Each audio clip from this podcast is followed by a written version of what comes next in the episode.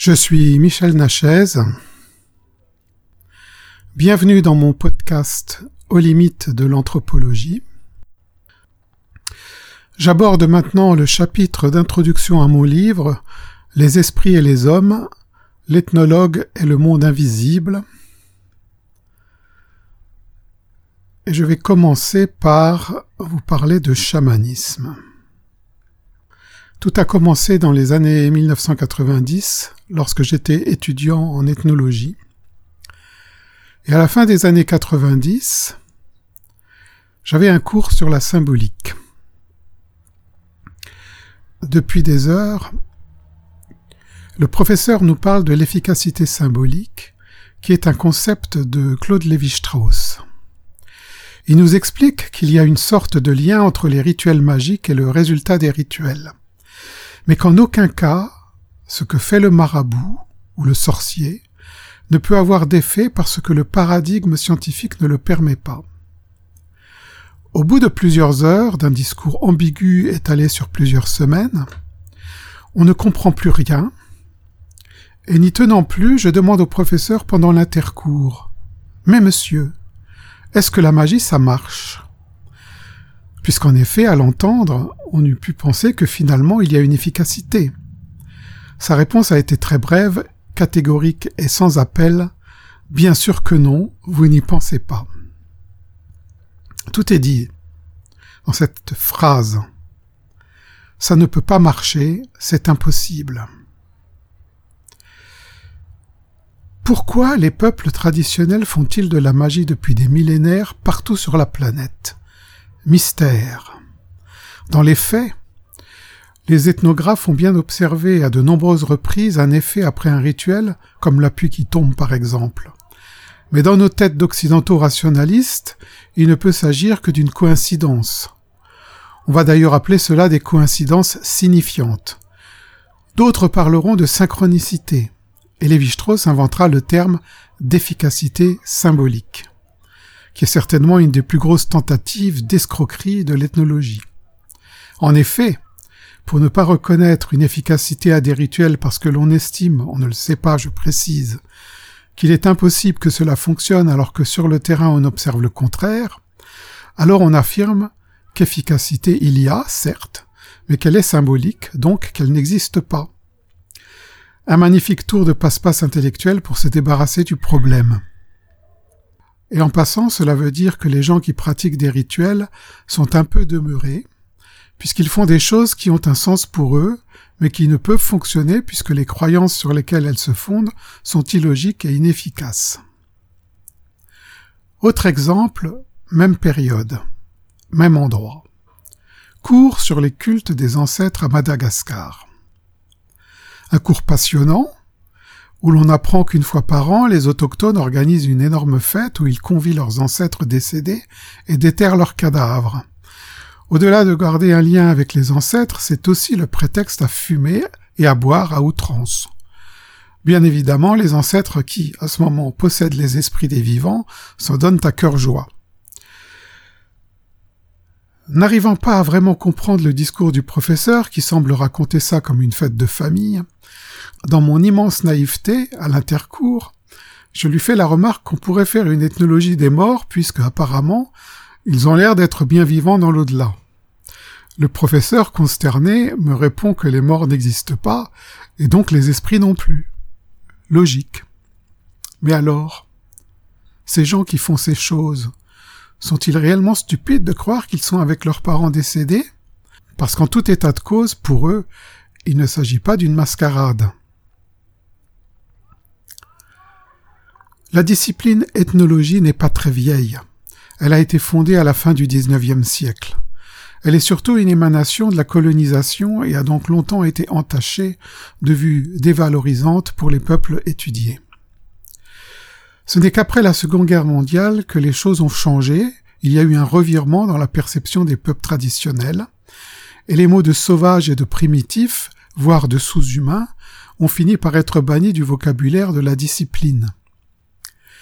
Bien que l'on considère aujourd'hui que leur langue, leurs systèmes sociaux et leur cosmogonie soient complexes, il reste un domaine tabou dans la recherche, celui du monde des esprits et des esprits eux-mêmes. Ce domaine est relégué au rang de croyance primitive, et bien que cela ne soit jamais clairement exprimé, croire aux esprits reste tout de même l'apanage de personnes incultes. Après tout, pour le scientifique pur et dur, la croyance en un Dieu, quel qu'il soit, est impossible, car la croyance n'a pas de place dans la science. Ceci dit, c'est loin d'être vrai, puisqu'on s'accommode bien des croyances de sa propre religion, mais ceci est une autre question. Plus d'un siècle de recherches ont été réalisées sur des peuples déjà pour la plupart disparus, puisqu'ayant été victimes de multiples génocides et éradications volontairement orchestrées par l'idéologie occidentale blanche et dominante, pour des motifs majoritairement économiques. Et cela continue aujourd'hui, bien évidemment. Un bon Indien est un Indien mort, comme l'a proclamé un abominable militaire américain, Philip H. Sheridan. Il a dit Il n'y a pas de bons Indiens, les seuls bons Indiens que je n'ai jamais vus étaient morts. Sheridan a dit ces mots à Fort Cobb lors de la réédition Sheridan a prononcé ces mots à Fort Cobb lors de la réédition de Chef Cheyenne et Comanche. L'univers des peuples autochtones, autre terme de l'ethnologie, est bien différent du nôtre. C'est un univers basé sur l'existence d'un monde des esprits qu'il est possible de visiter. Le personnage qui a cette faculté de voyager dans le monde des esprits et d'en revenir est le chaman. Ce terme est issu de la langue tongouse d'origine sibérienne qui désigne un intercesseur entre les esprits et les humains. Les pratiques chamaniques sont en réalité disséminées sur toute la planète et ce terme est devenu le terme générique pour désigner ce type de pratique, voyager en esprit dans le monde des esprits. Ce n'est donc pas une religion, mais plutôt une philosophie de vie, une vision du monde. Pour les chamans, le monde des esprits est réel. Pour les ethnologues, il est une croyance traditionnelle. Pour la science occidentale, il est une foutaise et sujet à raillerie et ridicule. Ce qui est paradoxal, c'est que l'ethnologie a engrangé d'énormes quantités de témoignages d'innombrables cultures concernant le chamanisme, les voyages en esprit et les esprits, et les a délibérément classés dans la catégorie croyances et représentations. Autrement dit, la classe des élucubrations, des hallucinations et du délire. En fait, au lieu d'essayer de comprendre pourquoi des gens sur cette planète depuis des millénaires font ces choses, on a décidé de ne pas en tenir compte. Pourquoi? Parce que notre paradigme scientifique occidental énonce qu'il n'y a rien que de matériel et que le reste n'existe pas. Et puis il y a un autre problème. Le chercheur qui ose contredire le dogme scientifique officiel risque sa carrière. Il est tourné en ridicule et il est rejeté, mis aux oubliettes. De ce fait, il existe au sein des instances universitaires et de recherche une véritable contrainte, voire une menace à peine voilée de se voir muselé si l'on essaye de toucher des sujets dissensibles. C'est pour ces raisons que les ethnologues, qui pourtant sont confrontés régulièrement aux visions du monde différentes d'autres cultures, sont très prudents et trouvent des pirouettes pour rendre la discipline respectable alors que le sujet est sulfureux. Malheureusement, ce comportement est dommageable pour la recherche de la réalité et entrave totalement l'émergence de nouvelles connaissances.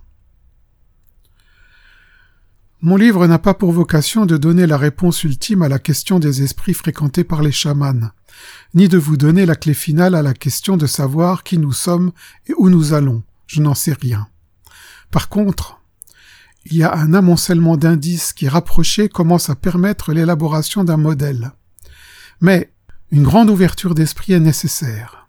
Il n'y a aucune preuve, il n'y a aucune certitude, il n'y a que des présomptions. Je vais vous présenter mes réflexions sur la question épineuse que ma discipline, l'ethnologie, a toujours évité de traiter de front. Que sont les esprits et que nous veulent-ils? Jérémy Narby a écrit en 1995, page 24 de son livre Le serpent cosmique, L'analyse académique du chamanisme sera toujours l'étude rationnelle de l'irrationnel, c'est-à-dire un contresens ou un cul-de-sac. Lorsque j'ai terminé ma thèse de doctorat en 1999 sur les états non ordinaires de conscience, il m'a été difficile de conclure dans la mesure où deux visions du monde s'affrontaient. Celle des peuples traditionnels qui avaient une pratique millénaire des états de transe, celle des scientifiques qui concluaient majoritairement à des hallucinations. Bien évidemment, pour argumenter ma démonstration, j'ai cité des auteurs qui étaient pour certains très controversés ce qui n'est pas vraiment une bonne méthode dans un exercice de ce genre. Mais le sujet que j'avais choisi ne laissait pas le choix si je voulais être objectif. Finalement, je suis tombé dans le piège académique, j'ai touché à quelque chose de tabou, et à l'époque, je ne le savais pas. La première chose est qu'on ne critique pas les grands noms de l'ethnologie française. La seconde est que l'anthropologie expérimentale est très mal vue. L'ethnologie est une discipline du discours. On écrit, mais on ne dit pas grand-chose, tout en pensant en dire beaucoup.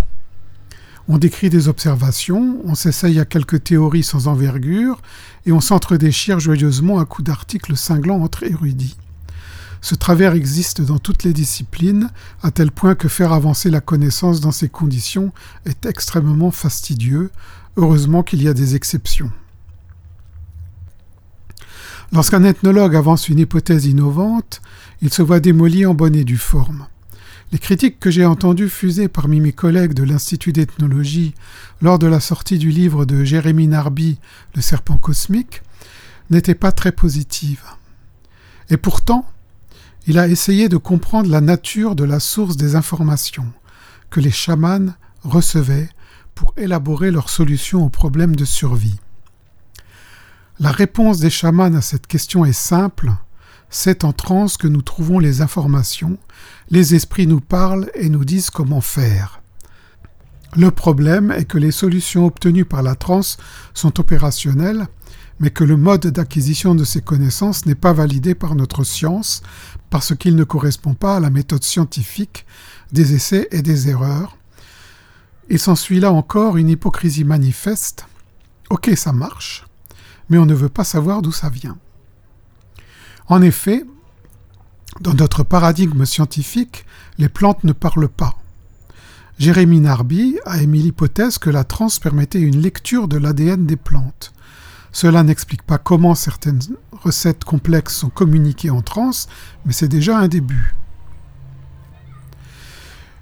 Il est intéressant de constater que les compagnies pharmaceutiques contre lesquelles Jérémy Narby est entré en croisade pour la défense des peuples traditionnels autochtones sont très avides d'accaparer les connaissances des chamans sans contrepartie. Mais il n'y a aucune réflexion ni remise en cause de notre modèle scientifique, alors même que l'évidence montre qu'une autre manière d'accéder au savoir existe.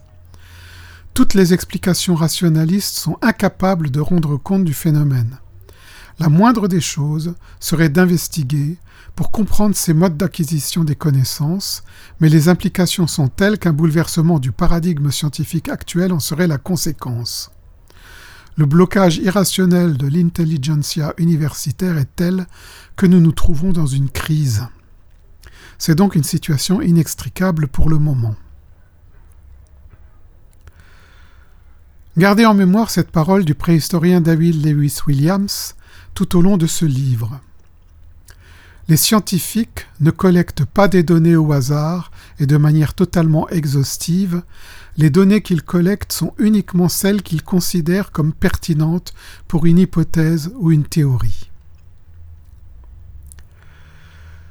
C'est à partir de cet état des lieux que je vais bâtir mon exposé dans ce livre. Je ne vais faire aucun cas des arguments habituels qui réfutent l'existence d'un univers adjacent rempli d'esprit dans lequel les chamans vont chercher leurs informations.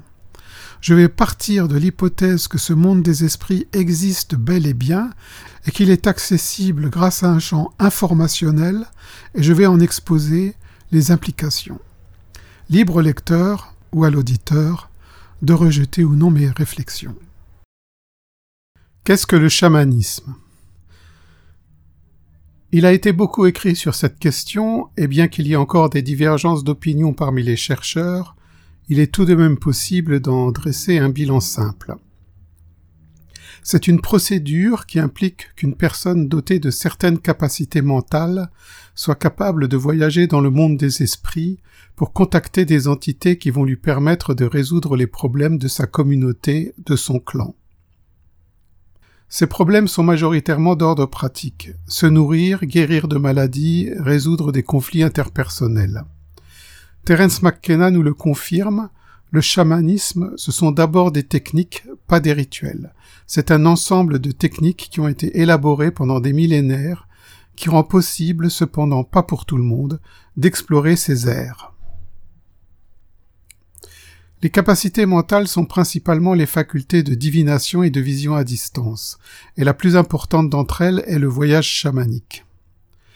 Le voyage en esprit dans un autre monde dont la nature est très peu connue et qui est peuplé de différents types de créatures appelées esprits. Il est difficile de donner une classification de ces esprits car leur nature varie en fonction des cultures et des époques.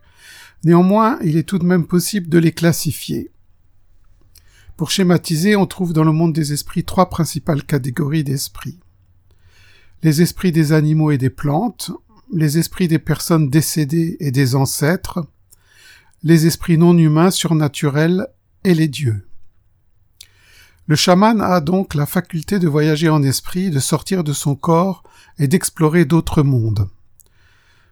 Le préhistorien David Lewis Williams énumère les principales caractéristiques du chamanisme. Les chamans utilisent la dissociation et d'autres expériences d'état modifié de conscience pour atteindre au moins quatre objectifs. Les chamans sont censés contacter les esprits et les entités surnaturelles, guérir les malades, contrôler les mouvements et la vie des animaux, changer le temps, la météo. Ces quatre fonctions des chamans, ainsi que leur entrée dans un état de conscience altéré, sont censées être facilitées par des entités surnaturelles qui comprennent la puissance surnaturelle ou pouvoir, diversement conçus, et les auxiliaires animaux et autres catégories d'esprits qui aident les chamans et sont associés à la puissance. Avant d'aborder plus avant les caractéristiques du chamanisme et ce qu'il implique, il convient de comprendre plus avant la façon dont les peuples autochtones non acculturés perçoivent le monde et quel rapport ils entretiennent avec leur environnement. Explorons pour ce faire les travaux de Lucien Lévy-Bruhl sur la mentalité primitive. Nous avons depuis bien longtemps dans notre société occidentale technologique perdu le sens du magique, abandonné l'enchantement du monde et rendu notre univers intérieur stérile. Je me souviens d'un cours d'ethnologie où notre professeur Pierre Herny expliquait que notre monde actuel avait été dépeuplé des créatures surnaturelles. Les anciens, disait-il, vivaient dans un univers rempli de lutins, de farfadets et de fées, d'anges et de démons, et de tout un tas d'esprits interagissant avec les humains. Il semble ne rien en rester.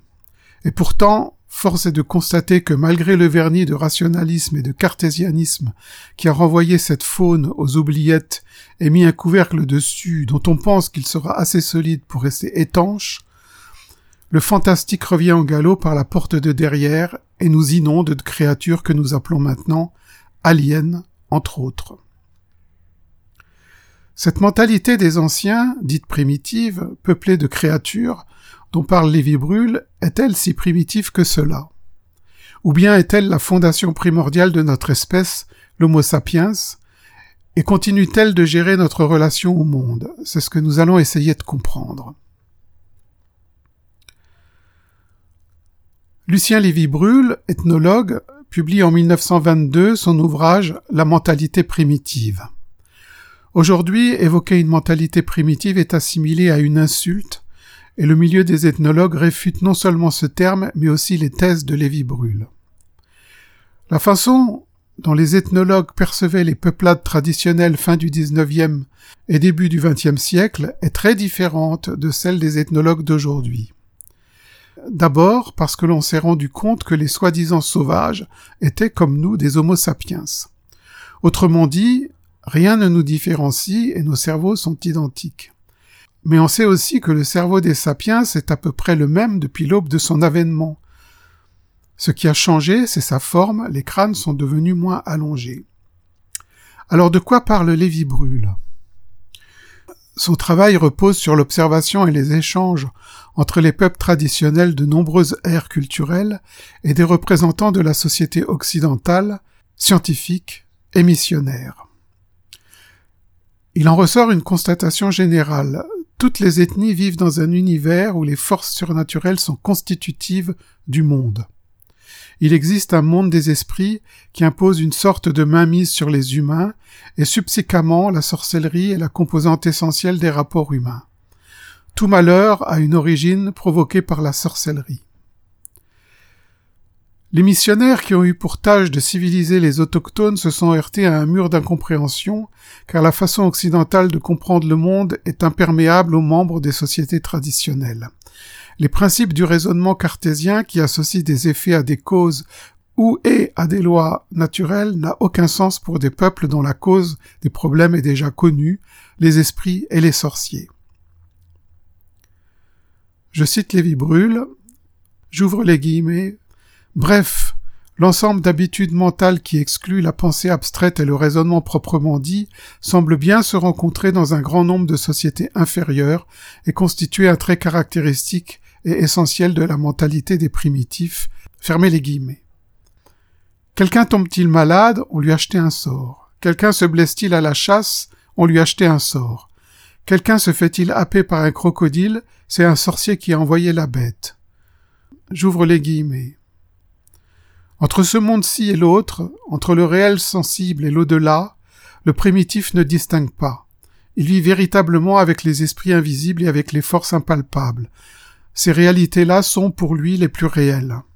Sa foi s'exprime dans les plus insignifiants comme dans les plus importants de ses actes, toute sa vie, toute sa conduite en sont imprégnées. Fermez les guillemets, Lévi Brûle, 1922. Devant une telle fatalité, il convient de se méfier de tout et de tout le monde, car nul ne sait qui acheter le sort. Cela peut être l'ami ou la sœur. J'ouvre les guillemets. En Nouvelle-Guinée, un homme est blessé d'un coup de lance à la chasse par un de ses compagnons. Ses amis arrivèrent et lui demandèrent qui l'avait ensorcelé. Car il n'y a pas de place pour les accidents dans la conception du monde des papous. Fermez les guillemets, Lévi Brûle, 1922. Ces exemples sont légions et ont été attestés par de nombreux témoins. Lévi Brûle insiste. La vie mentale des primitifs repose sur le fait que le monde matériel et le monde invisible ne font qu'un. Les êtres invisibles côtoient les humains.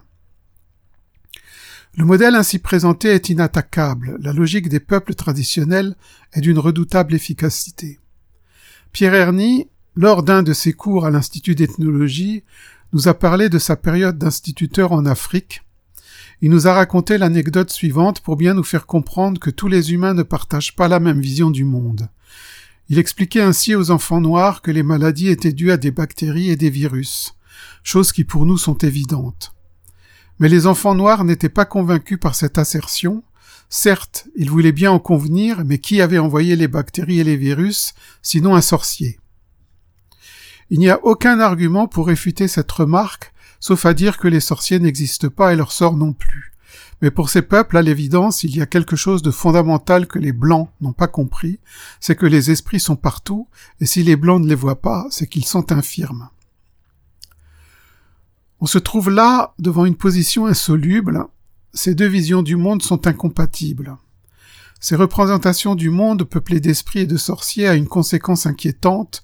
Les peuples autochtones vivent dans la peur permanente, ils se sentent en permanence épiés et menacés par des forces invisibles qui peuvent frapper n'importe quand. Il n'y a donc qu'une seule chose qui compte, trouver le sorcier et le tuer préventivement, car il n'est d'autre cause que celui-ci, et, de plus, lorsque le mal est fait, il est déjà trop tard, donc mieux vaut prévenir que guérir. C'est une méthode radicale qui a comme corollaire de faire beaucoup de victimes. En effet, nombre de ces présumés sorciers sont innocents. Ce que la thèse de Lévi Brûle implique, c'est que cette mentalité dite primitive existe depuis toujours. Elle est le fruit de générations et de générations d'humains et l'on peut, sans trop se tromper, en inférer qu'elle a ses racines dans la plus profonde préhistoire, car elle est la base de la vision chamanique du monde. Voyons maintenant la mentalité païenne européenne.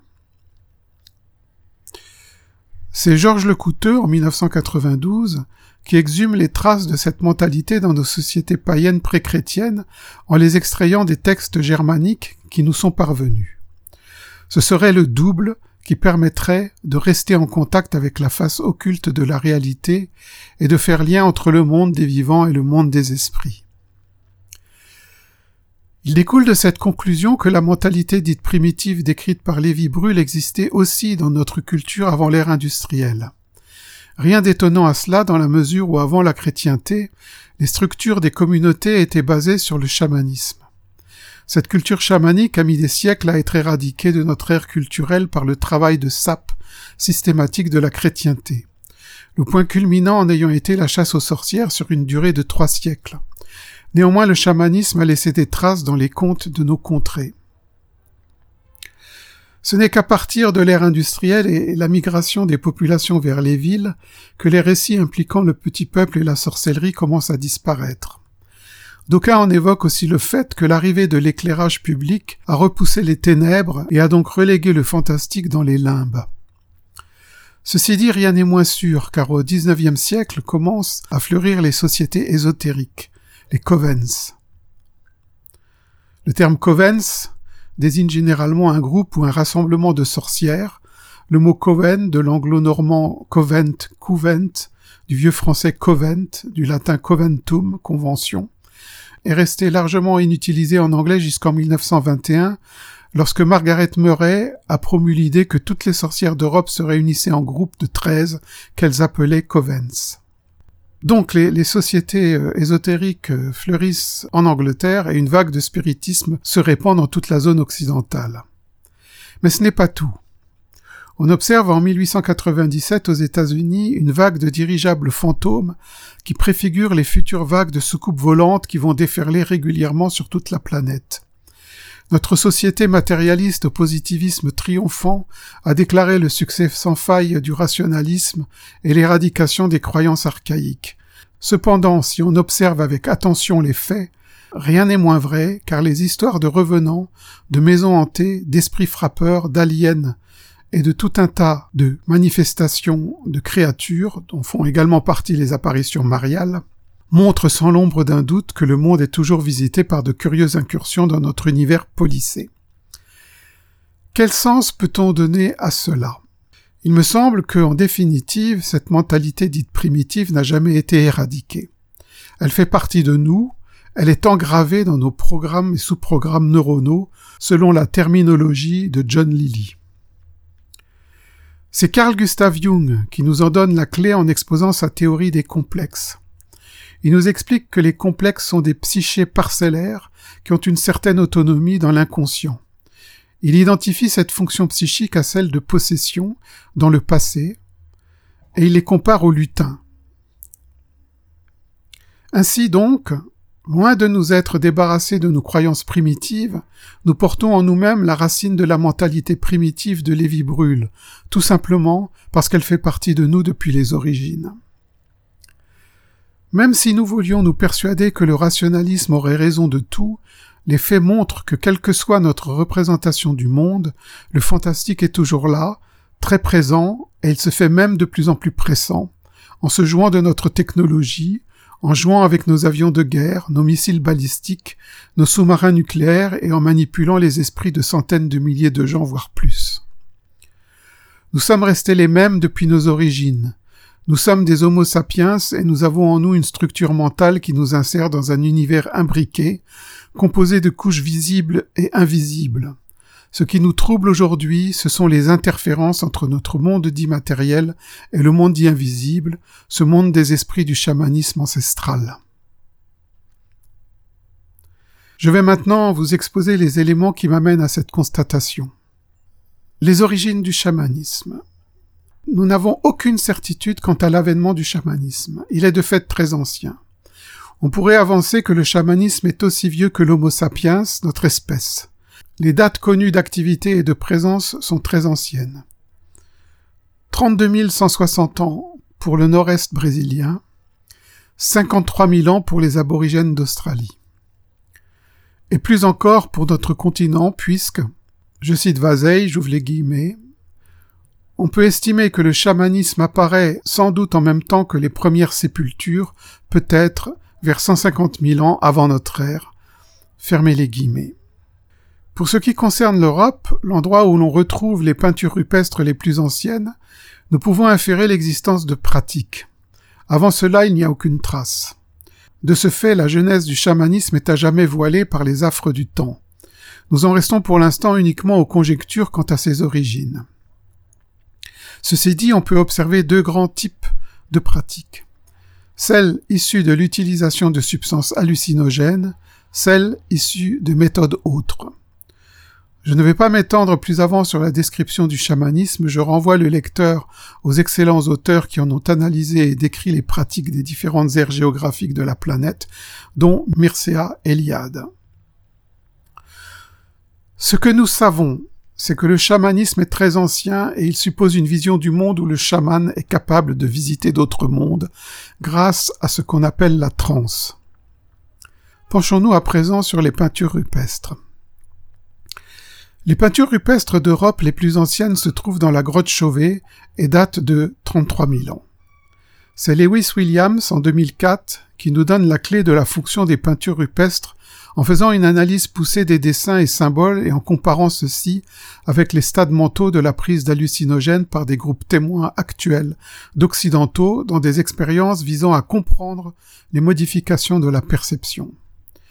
Il se trouve que des patterns liés à des stades de la prise d'hallucinogènes ont pu être détectés sur les motifs préhistoriques gravés sur les parois des grottes. Il en déduit que les humains présents dans ces grottes étaient en fait en état de conscience modifié et pratiquaient un rituel. Ce rituel était lié à la communication avec les esprits.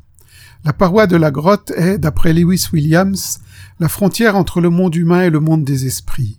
Il le montre en donnant des exemples bien documentés où des animaux semblent émerger de la paroi.